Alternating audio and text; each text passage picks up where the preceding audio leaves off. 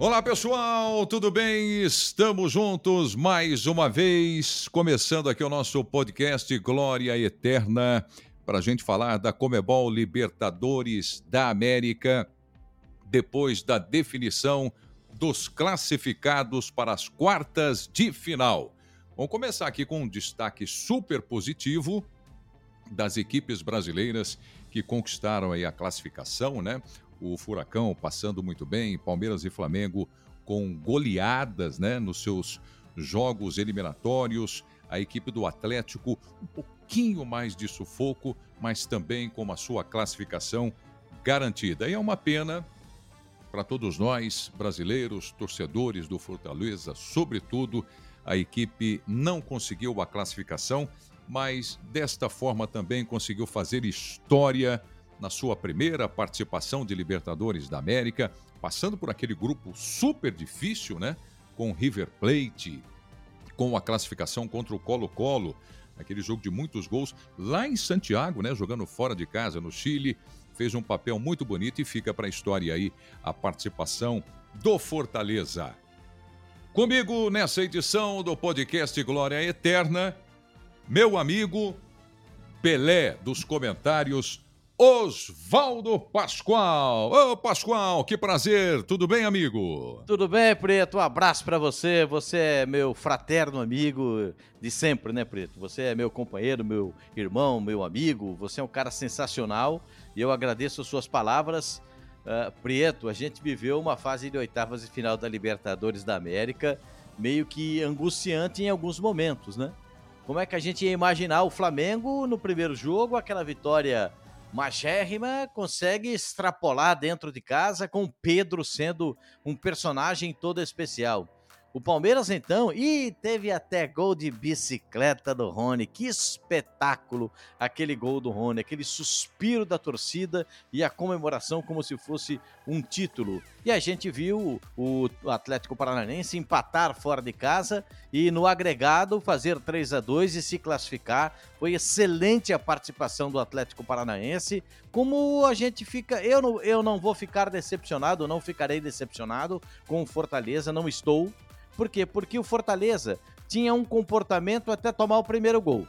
Toma o primeiro gol, toma o cartão vermelho Pikachu, o time se desmanchou.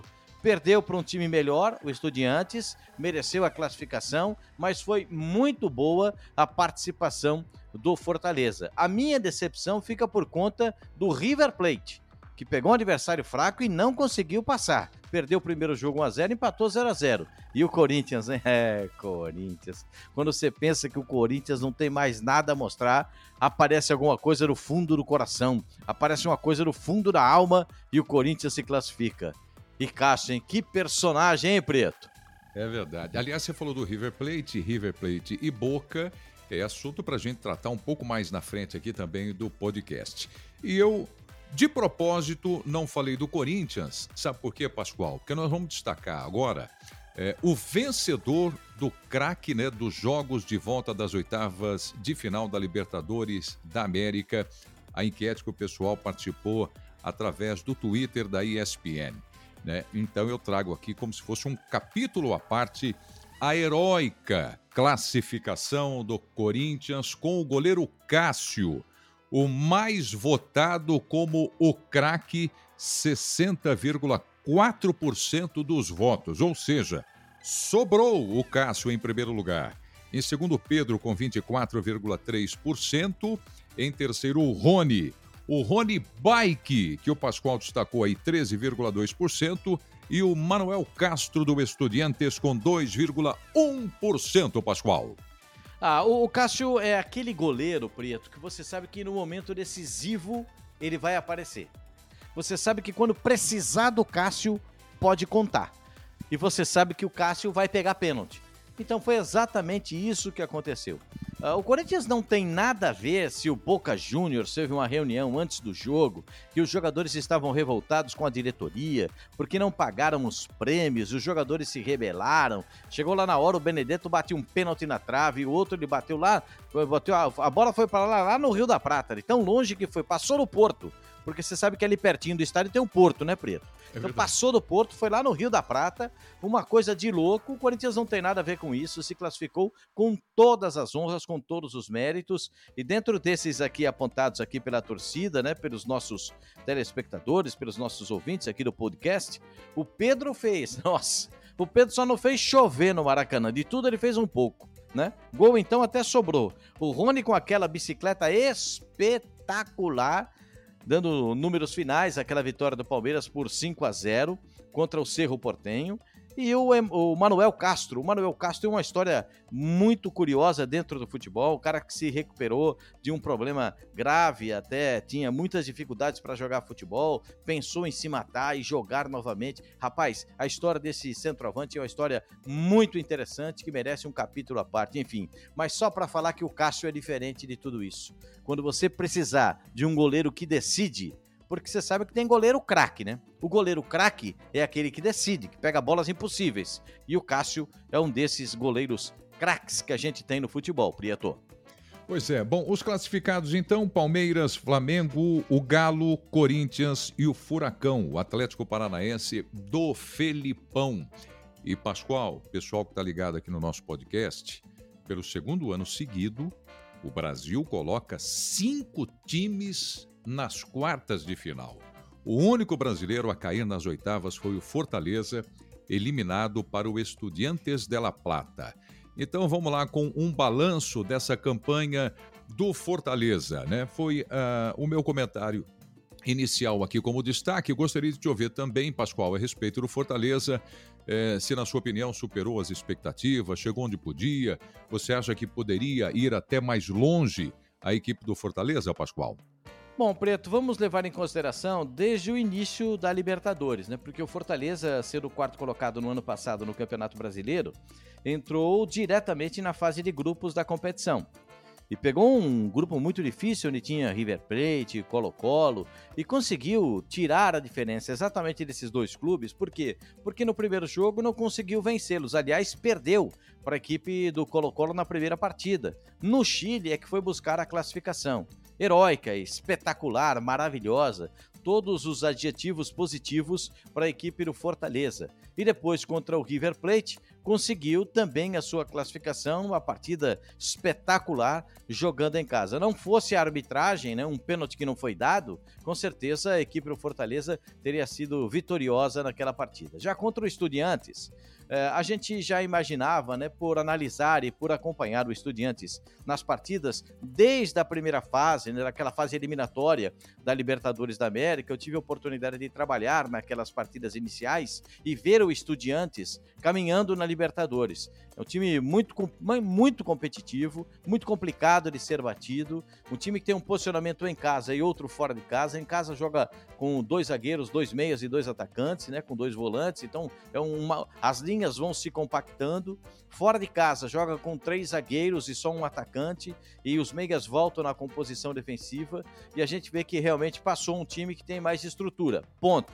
Um time que tem muitos títulos de Libertadores da América. Ponto mas o Fortaleza não decepcionou. Chegar às oitavas de final realmente para mim foi um grande passo e espero ver o Fortaleza novamente se recuperando, inclusive no Campeonato Brasileiro, novamente disputando a Libertadores da América. Não foi decepção, não. Foi um trabalho bem feito e a gente viu a torcida se motivar naquela arrancada de classificação para as oitavas de final. Prietor. Pois é, eu, eu, quero trazer duas coisas aqui ainda do, do Fortaleza, Pascoal. Acredito até que você vai concordar comigo. É, de abertura e encerramento nessa edição da Libertadores da América. Vou começar com o encerramento. É uma pena que o Pikachu, no jogo de despedida com a camisa do Fortaleza, ele que tanto fez por essa equipe com a experiência dele e os gols que ele deixou, ter sido expulso no jogo mais importante do ano, da temporada do Fortaleza, que valia a classificação contra a equipe do Estudiantes. Então, essa parte emocional no último jogo fez toda a diferença para a queda do Fortaleza. Mas o destaque positivo que eu deixo agora, Pascoal. Ô Pascoal, você se lembra do jogo de estreia do Fortaleza? Aquele mosaico no Castelão, aquele clima, a atmosfera. Olha, com tantas edições de Libertadores da América e todos os outros torneios tão importantes que nós já cobrimos e estamos trabalhando, Pascoal, é, esse fica, aquele mosaico, aquela festa, fica assim na minha memória como uma das coisas mais lindas que eu já vi de uma torcida apaixonada dentro do estádio, Pascoal. Ah, espetacular. Preto, a, aquela estreia em casa, né? Porque a estreia foi feita em casa contra o Colo-Colo e o time acabou sentindo a estreia da Libertadores e perder em casa, depois foi recuperar fora mas a torcida fez uma festa, um espetáculo. Você falou é, desse, desse tipo 3D, desse bandeirão que sobe ali, a manifestação da torcida, aquela tensão, aquela expectativa, porque o torcedor estava muito animado com o time do Fortaleza, que vinha da conquista do, do, do Campeonato Pernambucano, perdão, do Campeonato Cearense, vinha da conquista também da, da Copa do Nordeste e se esperava a participação com um grande brilho porque a gente não pode negar que o Fortaleza tem um bom time, tem um ótimo treinador e que nessa composição de bom time e ótimo treinador se esperava do Fortaleza alguma coisa que fosse positiva. Mas estrear em casa contra o Colo-Colo e perder Claro que traz para o torcedor aquela situação, puxa, e agora o que, é que vai acontecer? O time foi buscar fora de casa. Então, eu acho que de todas essas lembranças que você traz do time do Fortaleza, especialmente a última, porque até a expulsão do Pikachu era um comportamento do time do Fortaleza. Ah, mas já estava perdendo por 1 a 0 é verdade mas dava segurança que o time podia se recuperar dentro daquela partida, mesmo jogando em La Plata contra o Estudiantes. Aí vem a expulsão do Pikachu o Pikachu é expulso, o time decai psicologicamente e aí vem a derrota, uma derrota que para mim acabou sendo justa porque o, o, time do Estudiantes é muito bom e o Estudiantes faz 3 a 0, consegue a sua classificação diante do Fortaleza. Mas é para o torcedor do Fortaleza se animar, porque o time é bom, o treinador é competente e ainda há esperança, por que não, do Fortaleza voltar à Libertadores da América, né, Prieto? Claro, sem dúvida nenhuma. Agora, você falou do River Plate, eu disse que eu ia voltar nesse tema. Então, agora são cinco equipes brasileiras e três argentinas, né? Das oito classificadas para as quartas. É a primeira vez na história da Libertadores da América que esses dois países dominam essa fase da competição. E a primeira vez desde 2014, olha como faz tempo, hein? Que Boca e River não disputam as quartas. As quedas dessas equipes é algo pontual ou um sinal de alerta que está sendo é, ligado nesse momento, Pascoal? Bom, eu não vejo como pontual, Prieto. Eu vejo como uma situação que deve ser melhor analisada pelos dirigentes das duas equipes. Uh, o River Plate, inclusive, nesse final de semana, acabou perdendo outra vez pelo Campeonato Argentino. O Boca Juniors está passando por uma crise muito grande, não só uma crise financeira, mas também uma crise envolvendo os seus dirigentes e parte do elenco, ou quase a totalidade do elenco, em função de falta de pagamento ou de não acerto com os jogadores aquilo que foi combinado em situações anteriores. Isso faz muito mal. Isso acaba pesando muito e fazendo diferença nos momentos mais importantes. O River Plate, inclusive, tinha sonhos de ter jogadores internacionais contratados ainda para essa temporada para disputar a, a, Libertadores da América, como Luizito Soares, e acaba tendo uh, o seu sonho interrompido, porque o Luizito Soares queria jogar a Libertadores e como a Libertadores foi interrompida para a equipe do River Plate, a situação também se reverteu e ele não vai jogar lá. Talvez o Borja possa jogar, há uma reversão do quadro, aí de repente o, o, time do River Plate consiga encontrar algumas fórmulas. Já no Boca Juniors, o time que não é muito bom, não é aquele Boca Juniors apontado como a sétima maravilha do mundo, ou como o time que de, do Riquelme, por exemplo, que é o dirigente do Boca na atualidade. Aquele time não existe mais. Então, eu acho que vai ter muita dificuldade. São dificuldades é, inerentes aqueles que estão disputando a Libertadores da América e aquelas fases que os clubes passam entre um momento e outro. Há uma queda de produção, às vezes falta dinheiro, às vezes falta qualidade no elenco, às vezes o treinador não é bom. Todos esses, esses fatores enumerados e elencados dão a situação de cada um dentro desse panorama da Libertadores da América. Mas o Brasil está, nesse instante, superior à Argentina na Libertadores da América, para mim não é um fato isolado é um fato crescente. É só você analisar as últimas edições da Libertadores da América. Como é que os brasileiros estão se saindo, como é que os brasileiros estão se comportando. Além do que, nesse instante, o Brasil tem um melhor poder econômico. Nesse instante, o futebol brasileiro tem um melhor poder econômico do que o futebol argentino, que também passa por dificuldades, Prieto.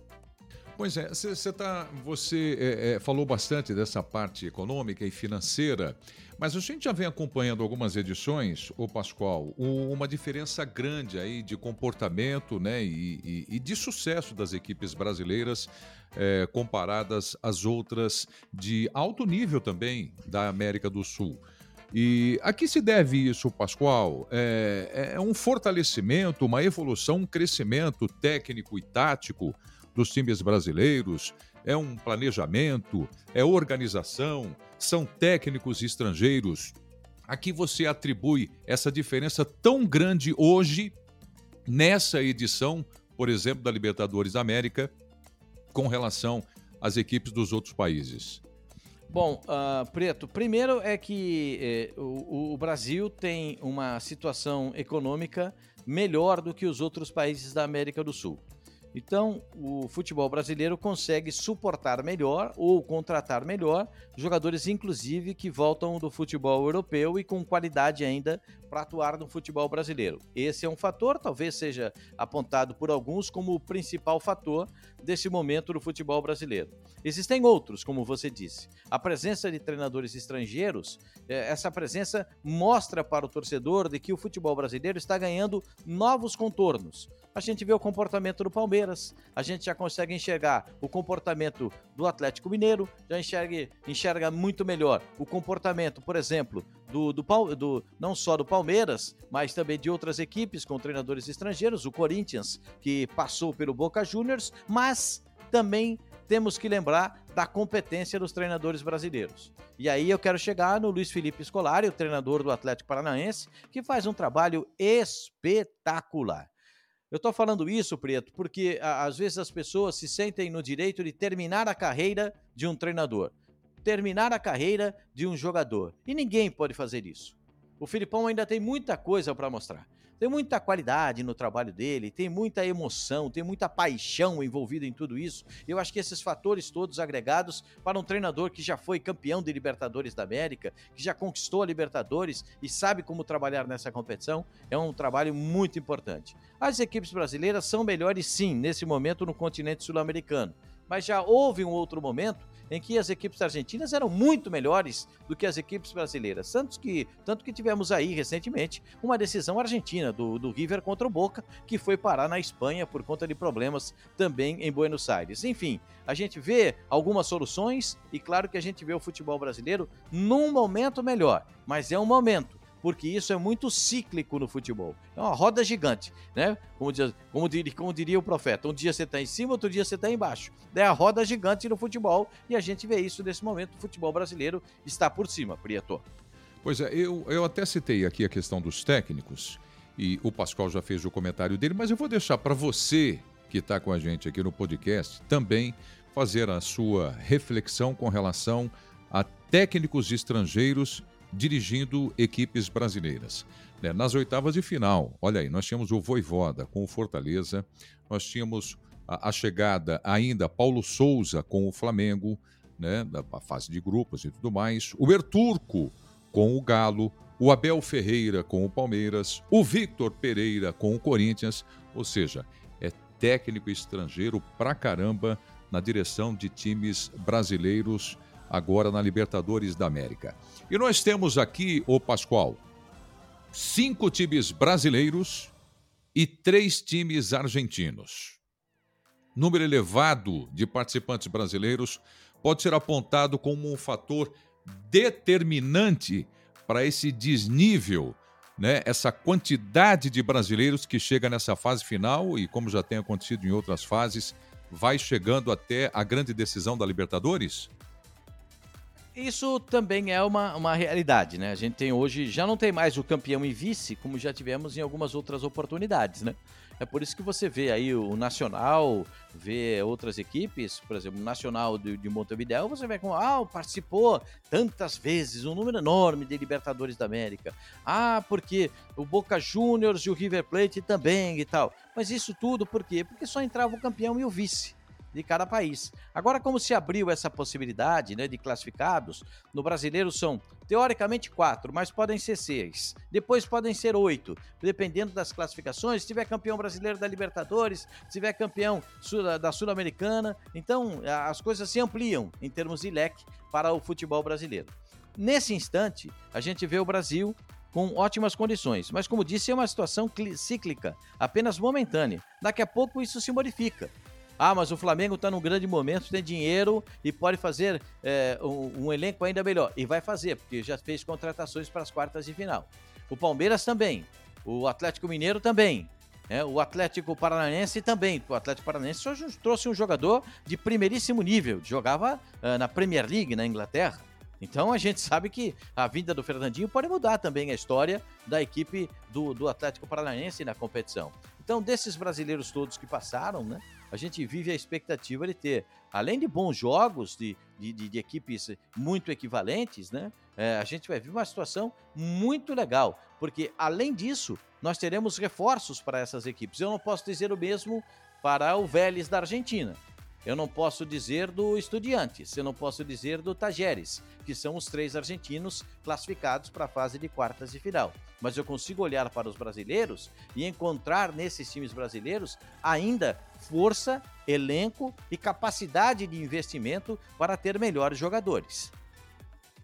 Muito bem, os jogos de ida das quartas de final acontecem nos dias 2, 3 e 4 de agosto e a volta dias 9, 10 e 11 de agosto. Cobertura total para você dos canais Disney e toda semana as informações também aqui no nosso podcast Glória Eterna. Bom, vamos lá projetar agora os jogos das quartas de final. É isso que você está esperando. Então vamos começar com o confronto entre Atlético Paranaense e Estudiantes. 4 de agosto, quinta-feira, nove e meia da noite, o início do jogo. O Atlético que não passava das oitavas desde 2005, ano em que chegou até a final e acabou sendo derrotado pelo São Paulo. Eu narrei aquela decisão de 2005, São Paulo e Furacão. Já o Estudiantes tem quatro títulos: 1968, 69, 1970 e 2009. E a última vez nas quartas foi em 2010, eliminado para um time brasileiro, o Internacional. Faz tempo que não chega também, né, Pascoal? É, faz tempo que não chega, mas nesse momento a gente vê realmente o time numa situação muito interessante, né? Porque a arrancada do time do Atlético Paranaense é uma arrancada é, muito, mas muito importante em termos de chegada na Libertadores da América, porque o Atlético Paranaense ele vinha de, de já, já, já de, conhe, de conhecer o seu adversário por onde passou nessa outra fase da Libertadores da América. É, sabia realmente como jogava o adversário, ganhou em casa, como ganhou já naquela outra oportunidade, e outra vez foi buscar fora de casa a classificação contra o Libertar naquele empate em 1 a 1. Então a gente vê o Atlético já bem preparado e com características muito importantes de Libertadores da América. Do outro lado, o Estudiantes. O Estudiantes é um baita time, Prieto. É, eu, na abertura, tinha dito o seguinte: ó, o time do Estudiantes tem estilo de jogo, o time do Estudiantes tem comportamento dentro de campo e, e sabe, diante do adversário, quais e quais são as suas possibilidades de chegada como é que deve se comportar em uma partida de futebol. O Estudiantes é um time muito equilibrado, especialmente jogando fora de casa. A gente vê o time que sabe sair e sabe jogar. Por quê? Porque muda o seu plano tático, joga fora de casa com três zagueiros, os dois meias laterais voltam na composição defensiva, deixa só um atacante, né? É, ofensivamente. Aí o treinador escolhe o atacante que estiver em melhores condições naquele dia para jogar. Então monta uma estratégia de uma defesa muito compacta, com os volantes encostando nos zagueiros e tendo a bola de saída com velocidade para ver se os meias laterais conseguem esse apoio e os cruzamentos para dentro da grande área. Se conseguir na base da velocidade, aí realmente ponto positivo para a equipe do Estudiantes. E o time do Atlético Paranaense, em casa especialmente, tem que fazer o resultado. Não adianta. Não, não adianta você ficar naquela expectativa de que, ah, depois lá fora a gente consegue. Não. Tem que fazer o trabalho em casa. E esse deve ser o objetivo da equipe do, do Atlético Paranaense nesse confronto fazer o resultado em casa. O primeiro jogo é fundamental para o Atlético Paranaense para buscar esse resultado e depois jogar até com uma certa tranquilidade a partida lá na Argentina porque fazer o placar em casa é importante. Ah, mas se fizer só 1 a 0 não importa, tem que vencer, porque vai obrigar o time do Estudiantes a sair e vai criar para o Atlético Paranaense a possibilidade que ele mais gosta, que é jogar em contra-ataque. Então eu vejo um panorama muito positivo. Às vezes os treinadores falam: "Não, eu prefiro jogar a segunda partida em casa". Eu sempre disse, né, ao longo da minha carreira, eu prefiro jogar a primeira partida decisiva em casa, porque aí você faz o resultado e sabe o que tem que fazer no jogo de volta, o seu comportamento como é que deve ser na partida de volta dentro da competição. Por isso aponto o primeiro jogo, o primeiro jogo é importantíssimo nesse jogo do dia 4 contra o Estudiantes em casa, lotação completa da Arena da Baixada para empurrar o Furacão em busca de uma vitória contra o Estudiantes. É difícil? É claro que é. São quartas de final da Libertadores da América, mas ganhando a primeira, encaminha uma situação muito legal, hein, Preto? Claro, isso, e olha, já eu, né? Você está dizendo aí de preferência, primeiro em casa ou decidir em casa, eu prefiro a classificação. Classificação. Vai para cima, Furacão. Olha, se o Furacão do Filipão, que foi campeão da Libertadores da América, né, com o Palmeiras, que está aqui nessa fase também em 1999, campeão do mundo em 2002, com a seleção brasileira. Se o Furacão passar, aí vai ser uma grande festa, semifinais só de brasileiros na Libertadores da América. Palmeiras e Galo, quarta-feira, dia 3 de agosto, nove e meia da noite. Duelo de semifinal do ano passado. Palmeiras levou a melhor depois de dois empates, 0 a 0 no Allianz, 1 a 1 no Mineirão. Palmeiras que vem empilhando recordes na Libertadores, invicto a 16 jogos. A última derrota foi no ano passado, né, 18 de maio, 4 a 3 para o Defensa e Justiça mas é um jogo que o Palmeiras estava muito bem já classificado. Em 28 jogos, Rony tem 18 gols e 10 assistências. Pascoal, eu não vou te perguntar quem é o favorito para esse confronto, mas quem é que chega bem para essa grande decisão, Pascoal? Preto, faltam o que 26 dias, 25 dias até a realização dessa partida, né? Então a gente tem que a, analisar todo esse período até chegarmos no, nesse jogo decisivo. Algum jogador pode ficar fora, algum jogador decisivo pode não jogar. Então, tudo isso tem a sua importância. É bom a gente lembrar que o time do Atlético Mineiro contratou pelo menos quatro reforços. São jogadores que podem agregar muito em termos de valor, não só o banco de reservas, como muita gente diz. Eu acho, por exemplo, que o Pedrinho tem condição de ser titular desse time do Atlético Mineiro. Como eu acho que daqui a pouco o Palmeiras vai precisar de, de, de, um, de um centroavante.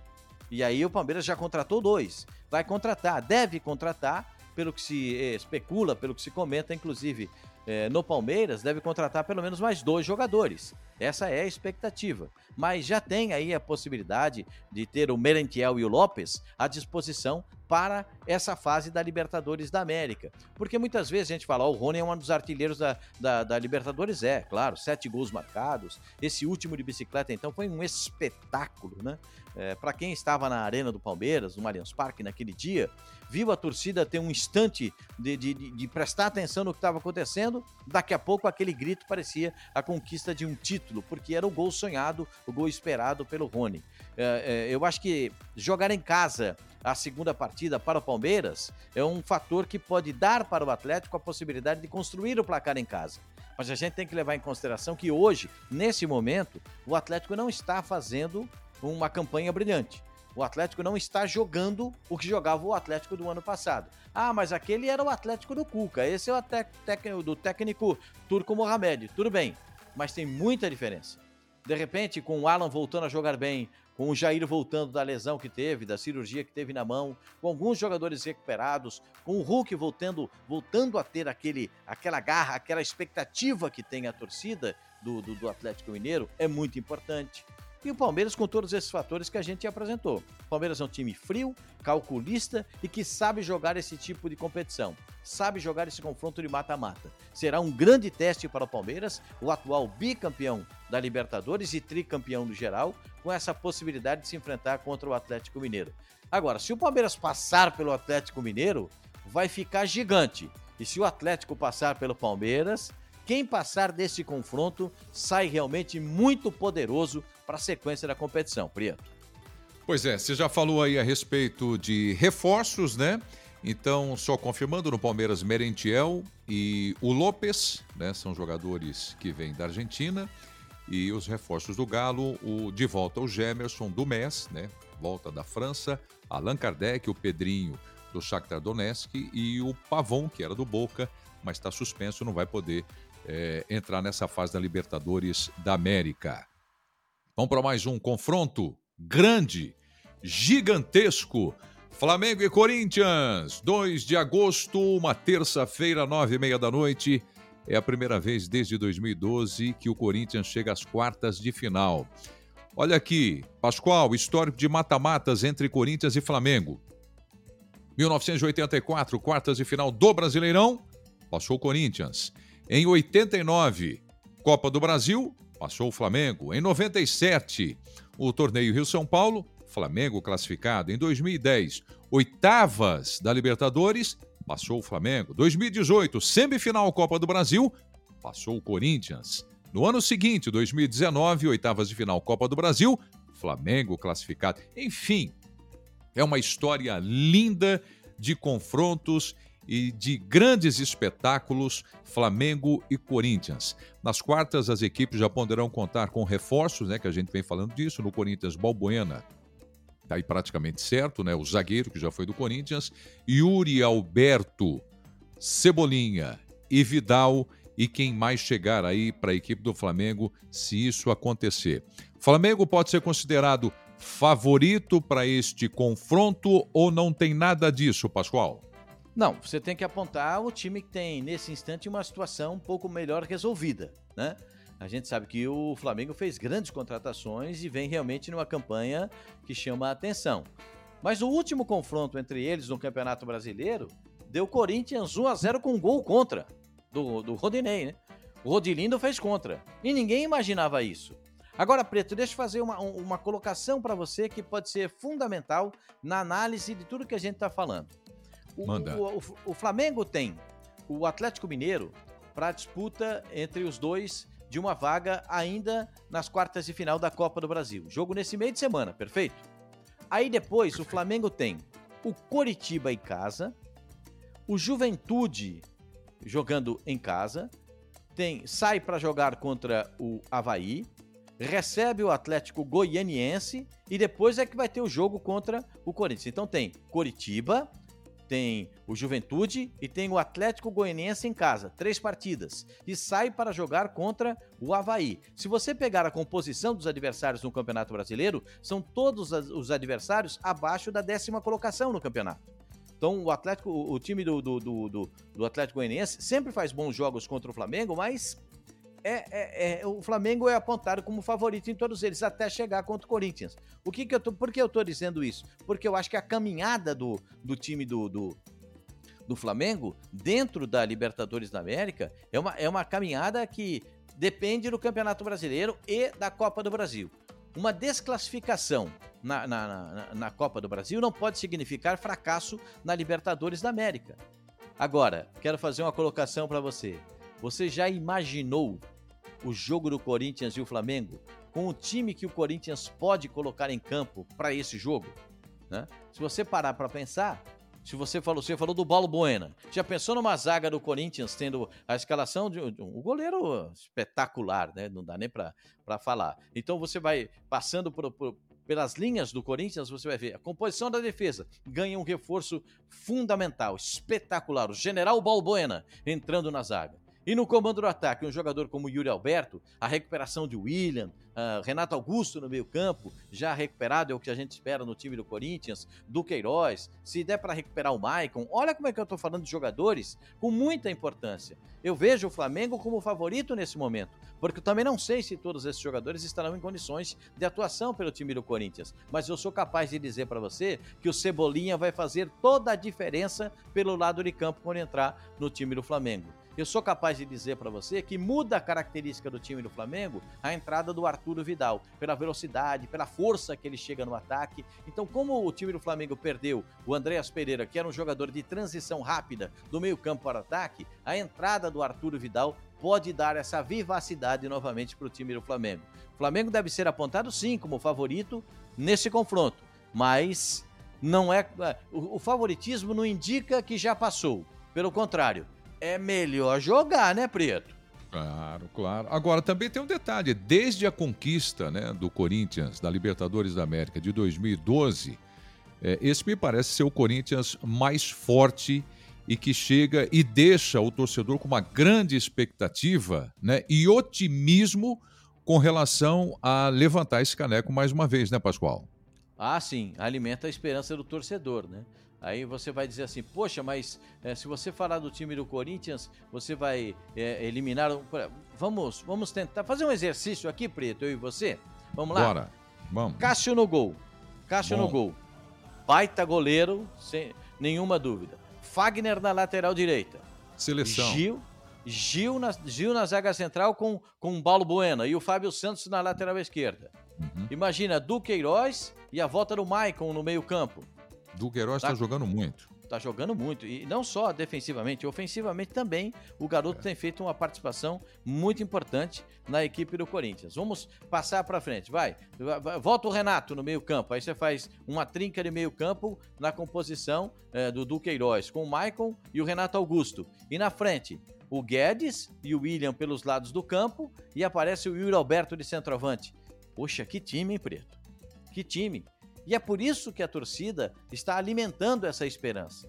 Por isso que a torcida do Corinthians aumenta essa expectativa e eleva o tom quando vê a possibilidade de classificação. Agora, se a gente olhar para o time do Flamengo, só para a zaga são oito opções para o treinador. Oito jogadores de zaga. Ah, mas o time perdeu um pouquinho a força no meio-campo. Perdeu. Perdeu dois jogadores. Um acabou sendo negociado com o futebol turco e o outro acabou saindo, foi jogar no futebol da Inglaterra. Tudo bem, mas ainda tem soluções e ganha Arturo Vidal. Puxa vida, tem Arturo Vidal, tem Gabriel Barbosa, tem Pedro. Eu vou enumerar. Não vou nem falar daquele, por exemplo, eu acho que o debochado é um jogador que faz toda a diferença no time do Flamengo. Quando ele joga, as coisas acontecem, porque passa muito por ele, né? Toda a movimentação ofensiva do Flamengo. Como Everton Ribeiro, quando ele não joga tão aberto pelo lado do campo, ele vem um pouquinho mais por dentro, consegue dar uma dinâmica legal para o time do Flamengo. Então a gente vai vendo essas possibilidades crescentes que tem o Flamengo porque você tem um cara como o Gabriel, um dos artilheiros, um dos maiores artilheiros da Libertadores da América. Tá perto de fazer o mesmo número de gols ou até superar o Luizão nessas próximas partidas de Libertadores da América. Tem um jogador como Pedro, com a capacidade dele de infiltração e chegada dentro da grande área. Tem a presença do Cebolinha que vai estrear. Eu tô dizendo tudo isso para dizer que é um jogaço. Eu aponto o Flamengo como favorito pelo momento, pela possibilidade e até pelas estreias que podem acontecer que caem como uma luva. Como Yuri Alberto vai cair perfeitamente no plano tático do Corinthians para a sequência da Libertadores da América. Flamengo é favorito, mas não significa dizer que o Corinthians está fora de qualquer perspectiva. Pelo contrário, vai ser, vai ser osso isso aí, hein, Preto? Vai. Agora, aqui no outro confronto de argentinos, Ô Pascoal, aqui eu vou pedir sim para você o favorito por tudo que você viu e acompanhou nesta edição da Libertadores da América. Então, aqui com esta visão atualizada desta edição. E para a gente encerrar aqui o podcast, favorito do confronto Tajeres e Vélez Sarsfield.